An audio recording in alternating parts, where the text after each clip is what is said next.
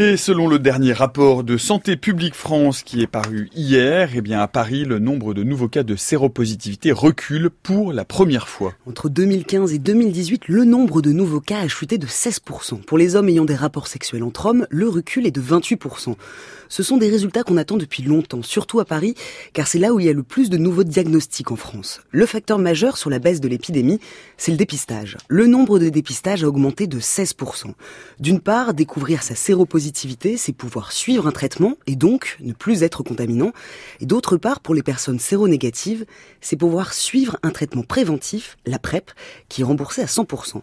Les grandes villes qui l'ont mise en place, hein, comme Londres ou San Francisco, ont elles aussi de bons résultats. Ça veut dire que la PrEP fonctionne à un niveau populationnel et géographique. Constance Delogère est virologue à l'hôpital Saint-Louis de Paris et à l'université Paris Diderot. Pour elle, les défis pour la lutte contre le VIH se transforment. À l'échelon d'une ville, il faut mettre en place en fait des structures pour augmenter en particulier le dépistage et par exemple la mise en place de la PrEP en ciblant la population qui est le plus touchée. Par contre, il faut faire attention qu'on a encore quand même du travail dans des populations qui ne sont pas touchées dans ces actions-là. Et pour Paris, c'est euh, quand même les, euh, les, euh, hommes et femmes issus des migrations hein, qui arrivent dans des conditions de grande précarité. Et donc on ne les touche pas encore avec ces actions de dépistage et encore moins avec ces actions de PrEP. Donc on a encore quand même beaucoup de travail. Ce qui est intéressant dans les programmes de ville, c'est vraiment de s'intéresser à son épidémie locale, très précise, pour mettre en place des actions c'est finalement ne pas faire uniquement de la santé publique de façon globale, euh, large, avec des grandes actions. Et en France, on peut connaître région par région euh, les chiffres des gens infectés et les chiffres sur lesquels ça ne baisse pas. Donc là, il faut vraiment pouvoir mettre en place des actions euh, très ciblées, très précises et qui correspondent quand même aux attentes. Dans les villes sans sida, et en particulier Paris, il y a eu une importante démarche de communication pour toucher les personnes. Ces communications ont touché euh, une population gay avec des outils pour cela. Ce ne sera pas la même chose pour aller toucher des populations migrantes, euh, de femmes par exemple, ce ne sera pas les mêmes outils. Il faut adapter les outils de communication pour vraiment attirer les personnes et qu'ils comprennent les enjeux et qu'ils puissent comprendre qu'il y a des choses qu'on peut leur proposer, spécifiquement. Et on passe au bref du jour. Investir 1800 milliards de dollars pour s'adapter au changement climatique pourrait rapporter en 10 ans plus de 7000 milliards de dollars. Ce sont les résultats de l'analyse de la Commission mondiale sur l'adaptation.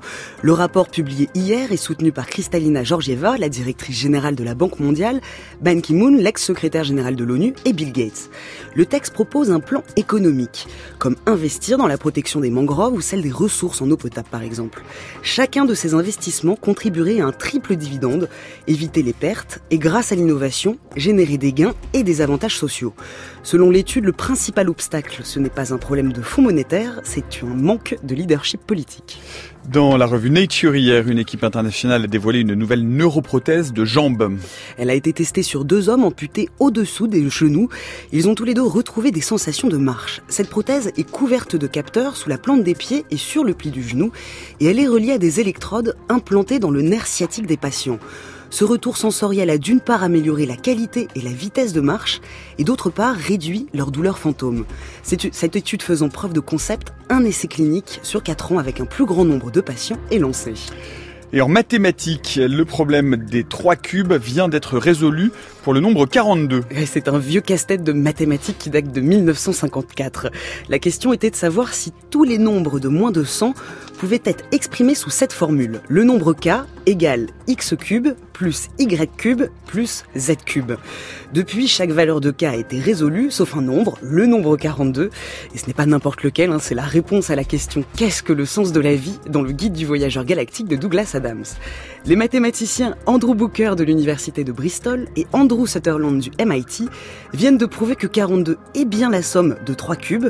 Ils sont passés par un super calculateur. Plus d'un million d'heures de calcul plus tard, l'équipe avait son équation. Je ne vous dirai pas la formule à l'antenne, mais on vous la poste sur le fil Twitter de la méthode scientifique.